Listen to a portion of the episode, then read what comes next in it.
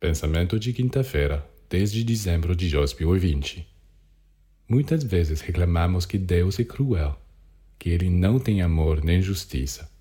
Mas somos apenas nós que não somos justos em nossos pensamentos. Acreditamos que merecemos todas as alegrias e todos os sucessos, e se algum infortúnio nos acontecer, pensamos que o céu nos envia isso sem nenhuma razão.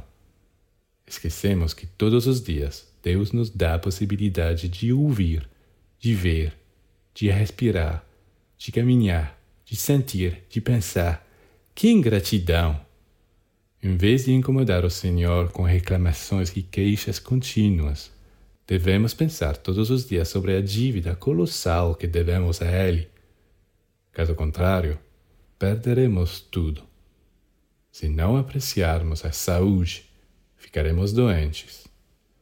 Se não somos gratos por termos cérebro, olhos, ouvidos, nos tornaremos estúpidos, cegos, surdos. E quando perdermos pelo menos uma dessas riquezas, começaremos a entender o que ela representava.